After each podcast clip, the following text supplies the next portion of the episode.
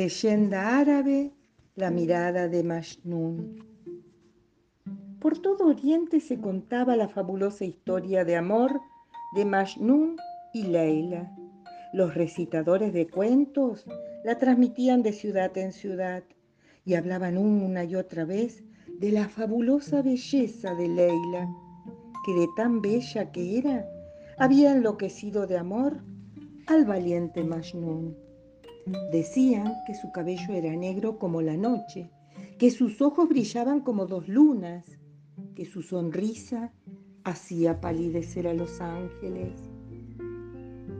Al escuchar tantas cosas increíbles, el califa comenzó a soñar con la belleza de Leila y quiso conocerla en persona.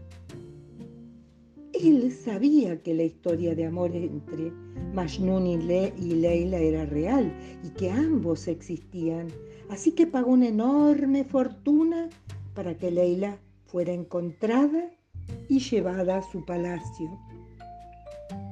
Después de mucho tiempo, un día la trajeron. El califa la invitó a pasar y los sirvientes prepararon té para los dos. Mientras tomaban el té, el califa no dejaba de mirarla detenidamente. Finalmente no aguantó más y le dijo, confieso que eres una bella mujer, pero creo que las historias son exageradas. Por años escuché sobre tus cabellos negros como la noche, tus dientes de perlas y tu mirada que hechiza, y sin embargo aquí estás frente a mí y debo decir que todo eso te falta. Leila sonrió con tristeza y bajó la mirada. Luego le respondió al califa, Oh soberano, a mí no me falta nada. Es a ti al que te falta algo. A mí, respondió el califa.